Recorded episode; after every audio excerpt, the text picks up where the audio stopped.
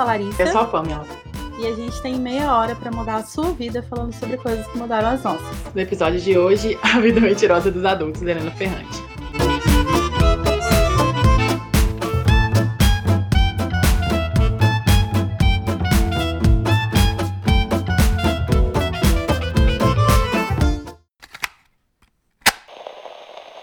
Podcast contém spoilers das obras mencionadas. Se você não curte spoiler, fica de olho no nosso Instagram que vamos indicar as obras por lá também. Mas se você quiser arriscar e ouvir por que essas obras mudaram nossas vidas, segue aqui com a gente. A Vida Mentirosa dos Adultos, da Helena Ferrante, foi originalmente publicado em 2019 pela editora italiana EO, e ele foi lançado no Brasil em 2020 pela Intrínseca. Ele saiu inicialmente em junho pelo Clube Intrínsecos, numa edição super exclusiva e lindíssima, e ele chega para o público geral agora em setembro. Bom, Helena Ferrante é um pseudônimo italiano e não se sabe quem é a pessoa por trás desse pseudônimo. Ela publica desde 1992, mas ela só teve grande repercussão mundial depois da publicação da série Napolitana. E ela se comunica exclusivamente por e-mail e através da sua editora. Essa é uma exigência que ela fez para publicar e para falar com as pessoas sobre a obra dela. Segundo ela, tudo que ela podia fazer sobre os seus romances está nos próprios romances. Ela não é nenhuma chave de leitura. Essa é uma coisa muito interessante e muito curiosa sobre a Helena Ferrante. E essa é uma postura que acaba evidenciando a sua ausência e muitas pessoas, inclusive eu, chegaram nela por causa desse mistério. Ainda que tenhamos muito, muitos motivos para continuar lendo a literatura dela, a sua ausência é também um apelo mercadológico. Ela tem outras obras, já publicou Amor Incômodo, Filha Perdida, Dias de Abandono, que são obras de, de ficção, né? São romances, além da série napolitana, que são quatro romances. E também Franto Maglia, que é uma edição que reúne as cartas e as entrevistas sobre a sua obra e seu processo criativo. A série napolitana, que a Pamela falou, né? Ela é composta por quatro livros. É, o primeiro é Amiga Genial, o segundo é a História do Novo Sobrenome, o terceiro é a História de Quem Foge de Quem Fica, e o quarto é a História da Menina Perdida. E ela é uma série que acompanha a relação de duas amigas desde a infância até a velhice. E ela se move ali em volta de um determinado mistério ali de um de desaparecimento, embora não literal, mas meio literal também, mas assim, não é tipo, ninguém foi sequestrado, mas um, um sumiço de uma personagem, né? E essa série ela eventualmente vai aparecer aqui nesse podcast, né? Eventualmente a gente vai citar o trabalho de se debruçar sobre esses livros. Essa série de livros é muito interessante porque ela deu origem a um fenômeno que é chamado pelos estudiosos de ferrante fever, né? Ou a febre ferrante porque ela se tornou um fenômeno mundial mesmo, assim. E a série começou a ser adaptada há uns dois anos, mais ou menos, né, pra televisão, pela HBO. E é uma produção italiana, isso é bem massa, que eles mantiveram a produção italiana, é em italiano. Tem um documentário chamado Ferrante Fever, inclusive. O, o, diretor faz um conversa com algumas pessoas para mostrar mesmo qual é essa, por que essa febre ferrante, porque as pessoas estão atrás da Helena Ferrante dessa forma embora ela escolha ficar no anonimato. É, tem uma questão muito curiosa da Helena Ferrante, que são os jogos de autoria que ela acaba fazendo com o Domenico Starnone, que também é um escritor italiano bastante conhecido, e que no Brasil só ganhou tradução depois do sucesso da Helena Ferrante. O romance Segredos foi publicado agora, muito próximo desse A Vida Mentirosa dos Adultos. O primeiro romance do Starnone foi publicado no Brasil em 2016, ele chama Laços. E ele tem uma relação muito próxima com Dias de Abandono da Helena Ferrante. Na vida real, a esposa do Starnone é a pessoa mais apontada como sendo a mulher por trás da Helena Ferrante, mas isso realmente não tem a menor importância. O que chama a atenção são as coincidências entre as narrativas. É basicamente o mesmo enredo contado em perspectivas diferentes. Eu gosto muito de ler os dois romances juntos, eu acho que eles formam um jogo bem interessante. E isso acabou meio que dando uma contribuída para inflar o sucesso dela também, né? Sim, joga mais um pouquinho de lenha na fogueira, né? E aí, depois desse sucesso, né, que foi a, a série napolitana, que terminou de ser publicada no Brasil, se eu não me engano, em 2018. 17.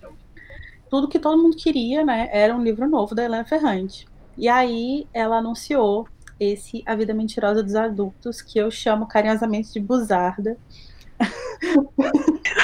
porque o título em inglês é La Bugiarda Vita, blá blá blá. E eu fiz, fiquei com Bugiarda na cabeça, só que errado, Buzarda, então pra mim é o Buzarda. Você viu que você falou inglês, né? Não é italiano. o título italiano, obviamente. Do que, que se trata esse livro, né? Vamos a um resumão da história. Tudo começa quando a Giovanna, que é uma jovem que no início da história está com 12 anos, ela é protagonista e é narradora do livro também, escuta o pai dela falar que ela estava ficando feia e compara ela com a tia dela. Essa tia dela, que chama Vitória, é uma figura meio misteriosa ali, ela não frequenta a casa da família e ela é bem afastada do pai dela.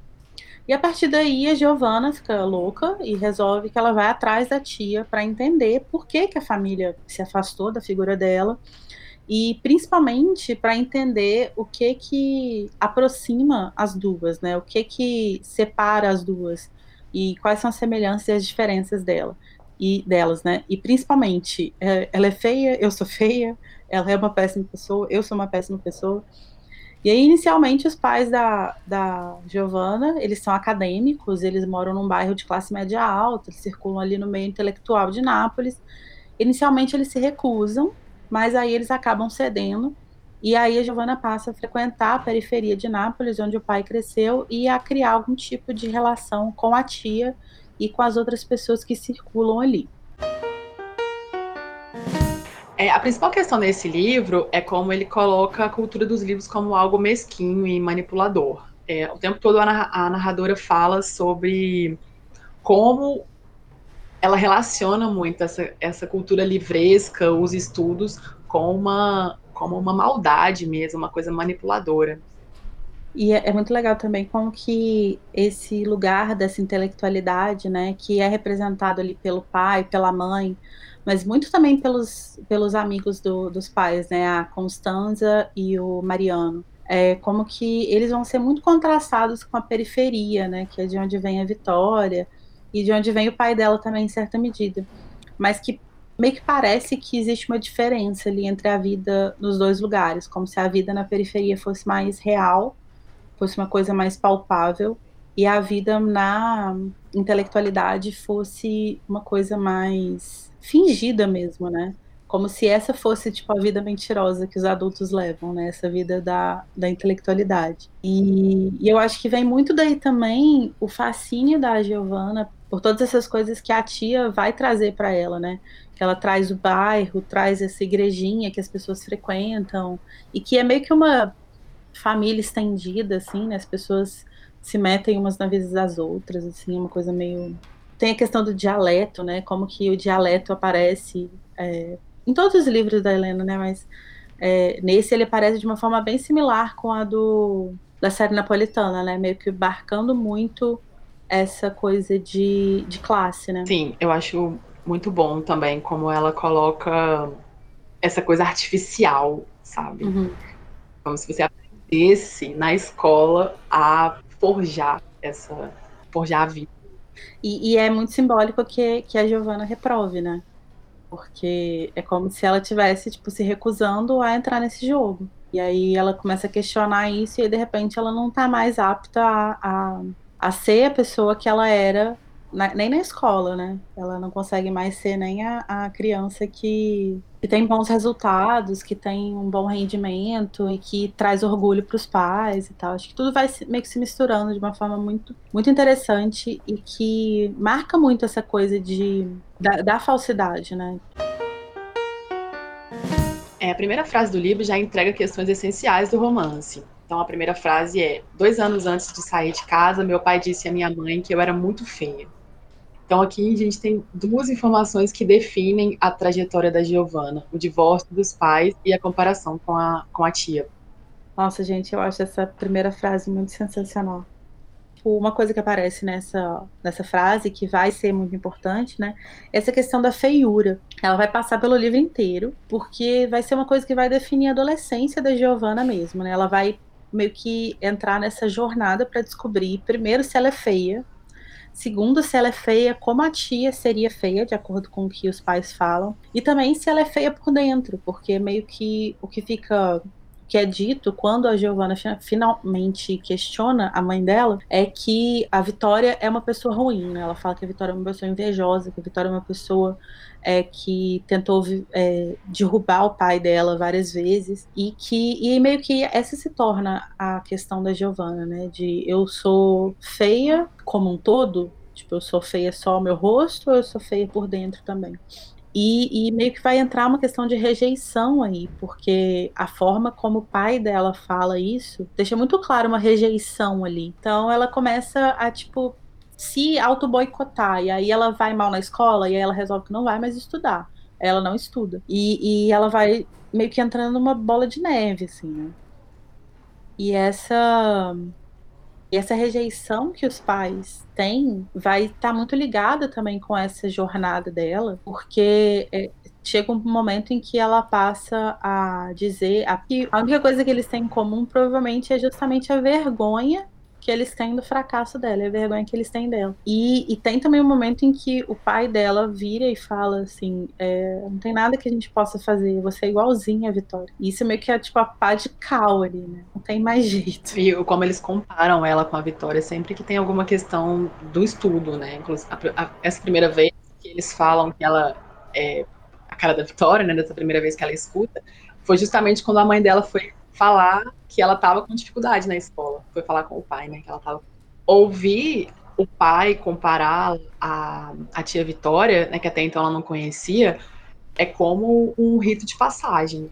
Né? A partir daquele momento, é como se a infância acabasse ali, tivesse uma ruptura da infância, e a partir desse momento ela vai começar a buscar outras coisas. Então ela sai do apartamento dos pais, né, do, no Rione Alto, em Nápoles, um bairro de classe média alta, para conhecer a tia, que vive na zona, na zona industrial e com quem o pai havia rompido, né. Mesmo antes dela nascer e, e tudo que ela sabia sobre essa tia eram só coisas ruins. Então, aqui a infância se encerra e começa uma adolescência, adolescência bastante conturbada. Quando ela pede inicialmente para ver a tia, ela vê a Giovanna, né, ela vê os pais hesitarem diante do seu pedido o que não era uma coisa comum. Os pais dela costumavam fazer as vontades dela. Então a sua mãe sugere que ela aprenda o caminho com o mapa da cidade e vá sozinha. Mas a partir daí, pouco a pouco, a Giovanna vai se desvencilhando dos pais e começa a trilhar uma narrativa própria. Ela vai, ela vai conhecer as pessoas do, do bairro pobre, né? Vai conhecer a tia e a, e a família e vai se afastando cada vez mais desse, dessa vida em que ela cresceu, né? Negócio do mapa, né? Que ela fala, tipo, do mapa, porque é meio como se a mãe dela estivesse falando, agora você tá por conta própria. Tipo, agora você não é Sim. mais a minha menininha, porque você tá aí pedindo pra ver essa merda da sua tia, que eu não quero que você veja. Então agora você se vira. É como se ela falasse, ah, agora que você não faz mais as minhas vontades, se você tem as suas vontades, então você se vira, eu não vou mais ajudar.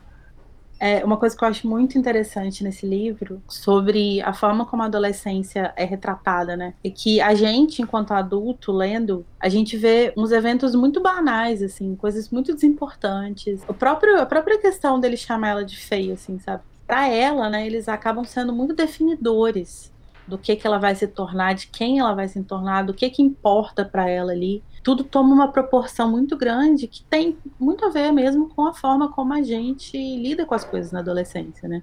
Coisas muito pequenas se tornam coisas muito grandes, coisas que não são importantes se tornam a maior prioridade do mundo, assim. Essa para mim sempre vai ser a grande qualidade da escrita da, da Helena, que é como que absolutamente tudo que ela escreve você consegue sentir como se fosse você vivendo. É muito palpável, mesmo as coisas que estão super distantes, assim, tipo, da sua realidade, parecem muito próximas. Sim, essa é uma, é uma característica que muitos críticos falam da Helena Ferrante, né? Que embora ela esteja escrevendo de um, de um lugar muito específico, então, por exemplo, uma menina de 12 anos de Nápoles ainda assim, tudo que ela fala tem esse poder universal. Eu acho que isso se faz principalmente nas personagens femininas. Tem uma outra coisa que é muito marcante na, nesse livro, que é a questão do sexo. Isso é uma coisa que, na verdade, eu acho que é bem marcante nos outros livros que eu li dela também. O sexo vai aparecer aqui como uma coisa muito forte na adolescência, e como uma parte muito definidora mesmo do que é ser mulher. E a Vitória, inclusive, fala, né? Tipo, se você não tiver alguém que te faça sentir isso, Então a sua vida não valeu a pena, nem que seja só uma vez, você tem que transar de um jeito que faça você sentir isso aqui, senão você não viveu. Mas ele também vai ser experimentado meio que como um rito de passagem, assim. Só que um rito de passagem muito assim, ritualístico mesmo, tipo, não tem nenhum interesse, nenhum envolvimento nesse processo. É, elas só querem tipo ir fazer para falar que fez e sentir que fez e meio que partir para uma outra fase da vida, né? Seguir em frente e fazer o que, que elas realmente desejam. E isso aparece muito na figura da Ida, né? Inclusive, ela descreve exatamente assim: tipo, que ela foi lá, fez, foi péssimo, mas agora acabou, posso viver minha vida. Toda a interação sexual que tem na, na coisa é, é muito crua, assim, é muito distante e acaba sendo nojento, assim, tipo, a forma como ela descreve os corpos, os cheiros, o gosto, é tudo muito físico mesmo, né? Tipo, não tem nenhum tipo de elaboração sentimental ali. E isso acaba fazendo com que a única a único momento em que o sexo tem uma conotação positiva é quando a Vitória fala sobre isso, quando a Vitória descreve essa experiência que ela teve com é, ex-namorado dela, né? Não, não sei se essa é a sua leitura, mas na minha leitura, isso meio que acaba caindo também na conta de mais uma mentira que é contada. Eu acho que, especialmente se a gente levar em conta a forma como a Giovanna experiencia o sexo ali, eu acho que depois disso ela passa a olhar para o que a Vitória falou, entender aquilo como uma coisa fantasiosa. Sim, a Vitória dá uma floreada, né? Até na relação dela com, com o cara que romantizada assim e tudo. Outra questão que ela usa na forma de descrever, não não coisas específicas, mas momentos, eu acho. A adolescência ela é feita de vários ritos de passagem, né? Vários pequenos ritos, assim. E uma coisa que eu acho muito interessante é como que ela sempre coloca de uma forma muito física, assim, como se fosse uma coisa material mesmo. Então, tipo, tem um trecho em que ela fala assim: talvez naquele momento tenha se rompido algo em alguma parte do meu corpo. Talvez eu devesse situar ali o fim da infância. Então, é uma coisa material mesmo, né? O fim da infância é uma coisa que se rompe dentro de você. É, destoando um pouco das outras obras, nessa o conflito familiar se dá principalmente entre Giovanna e o pai. Né? Geralmente, nos livros da Helena Ferrante, tem sempre uma questão complicada com a mãe, a maternidade é um, é um tema bastante comum. Então, embora Giovanna também tenha problemas com a mãe, a sua maior decepção está centrada na figura do pai, porque ela nutria muita admiração e acaba sendo uma grande decepção, né? seja pela forma como ele abandona a mãe, ou seja pelas mentiras que, que ela vai descobrindo pouco a pouco, e também essa esse jeito manipulador dele que ela começa a observar, isso começa a deixar ela bastante decepcionada com a figura do pai. Quando o pai dela vai embora, tem um momento que a mãe dela fala que ela não tem que odiar o pai. Cabe a ela, mãe, odiar ele pelo que ele fez. E a Giovanna fala: não, se ele te abandonou, ele me abandonou também. Quando ela começa a se envolver mais com a tia, né, com a, com a Vitória, a Vitória dá um aviso que vai ser decisivo para a formação da Giovanna. Ela diz: observe bem os seus pais, ou você não vai se salvar. Então, a partir daí, a Giovanna começa a ter um olhar muito crítico sobre os pais. Naquela primeira frase do livro, que eu já tinha comentado, em que ela fala sobre o dia que ela escutou que ela era feia, ali já coloca a narradora, né, no caso a Giovanna, numa posição de, de inconfiabilidade. Né? Então a gente sabe que ele tem uma, uma narradora que não se pode confiar. Na primeira página do romance, ela fala da dor de escrever, né? Então a gente imagina que seja alguém que esteja escrevendo enquanto adulta de uma coisa que viveu na adolescência. A dor pode dar outra forma a uma narrativa. E ela mesma sabe disso. Ela avisa: só um emaranhado que ninguém, nem mesmo quem neste momento escreve, sabe se contém o fio certo de uma história ou se é apenas uma dor embaralhada sem redenção. Então a gente não sabe exatamente se ela está contando o que aconteceu, né? Ou se ela tem esse aumento por causa de um sofrimento inerente à adolescente. Esse é um elemento que se repete muito na obra da Helena Ferrante, né? Na série napolitana, por exemplo, a Lenu, que é a narradora, ela tem uma mágoa. Ela começa o livro falando sobre essa mágoa de da melhor amiga dela, a Lila, é, tentar desaparecer, né? Tentar se apagar da história. E aí ela vai lá de raiva e fala: você vai se pagar merda nenhuma. Eu vou te escrever aqui, eu vou escrever você e você não vai sumir. Eu vou te fixar no papel. É um elemento que tem que fazer a gente desconfiar. Se ela tá escrevendo isso na força do ódio, talvez, apenas talvez, ela não seja uma narradora muito confiável, né? A própria Lenu, ela fala que o tom, ela usa um tom de vingança quando ela começa a escrever, né? Ela fala, vamos ver quem ganha dessa vez. Bom, e esse é apenas um dos muitos elementos que circulam nos romances da, da Helena Ferrante, né? Essa questão da narradora. ela tem, a Helena Ferrante tem um projeto literário que é bastante coeso, com fios que atravessam os romances. Então, tem muitas questões que se repetem.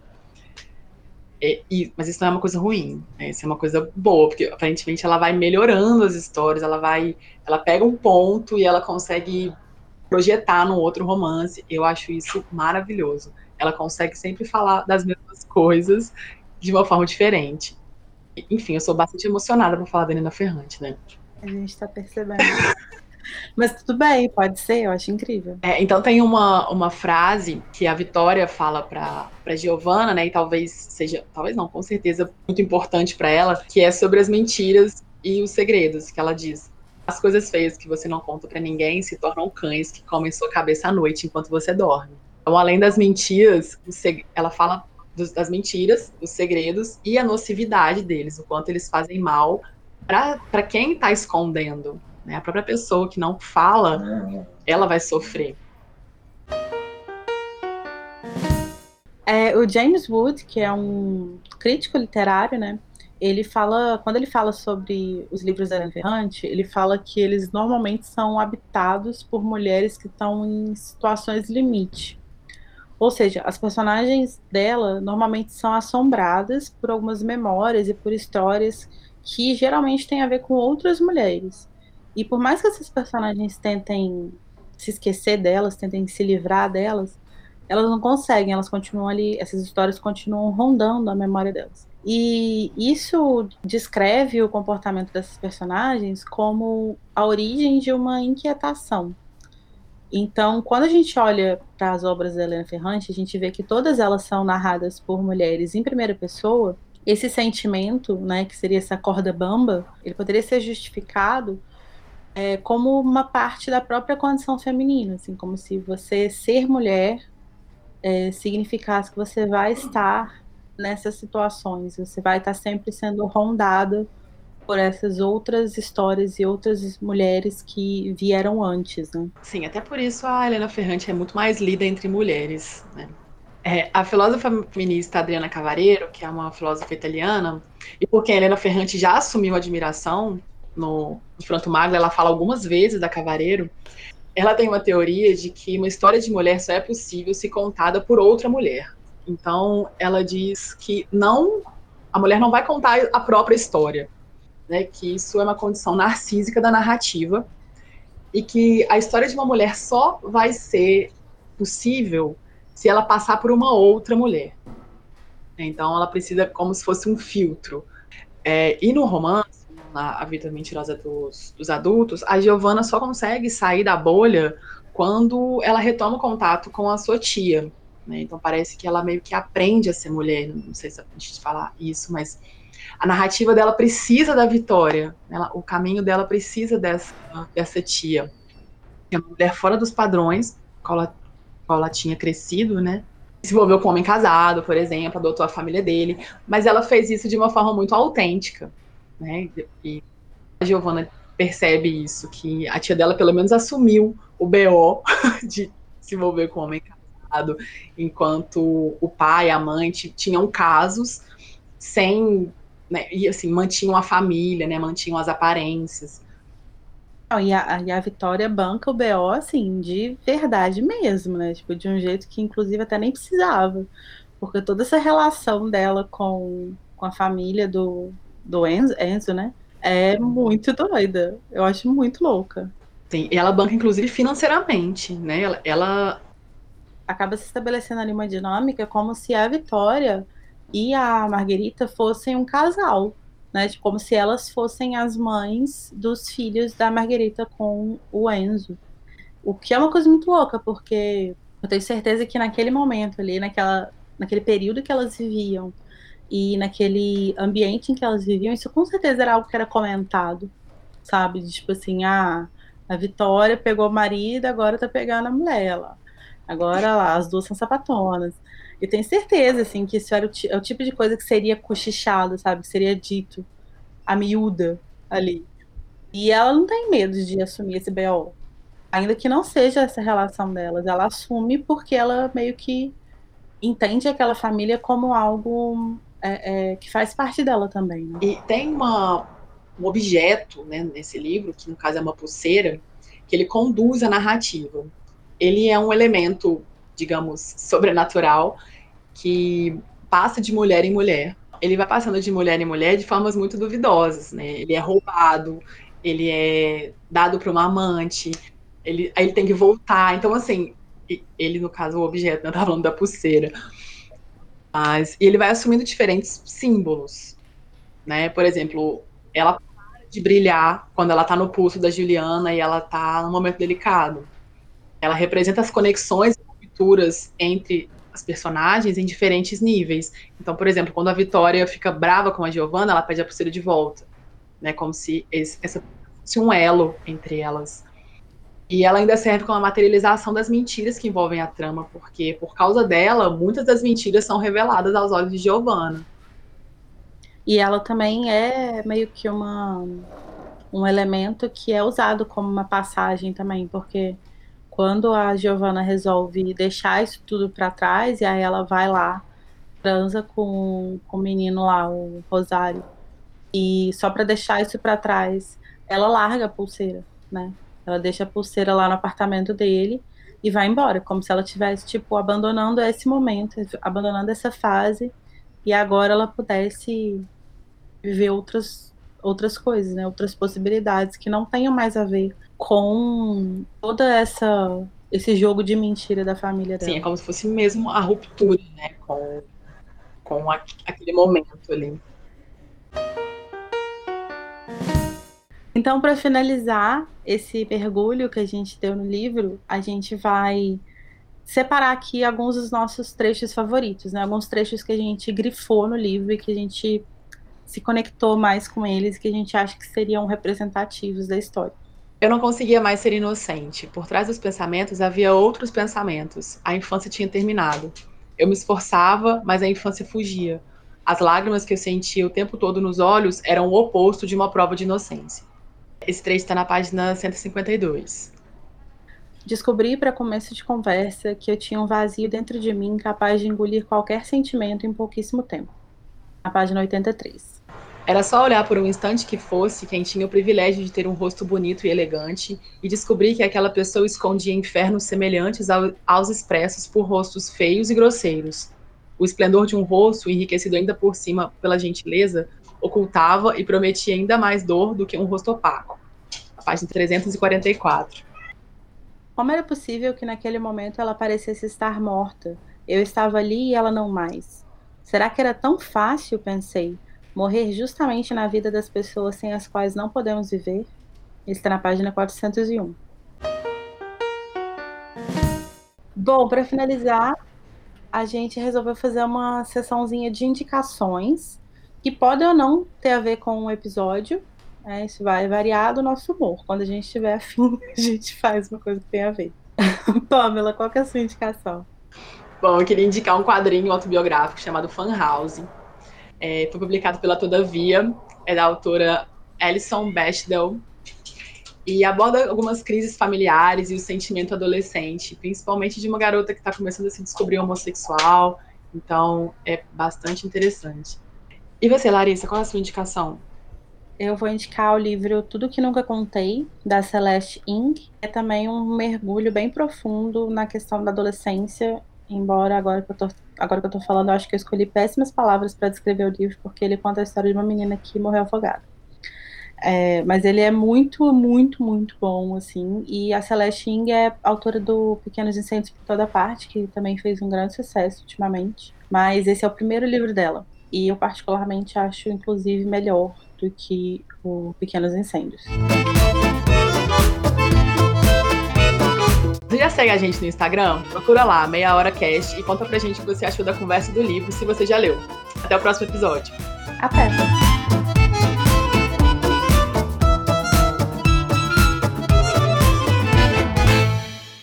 Eita porra.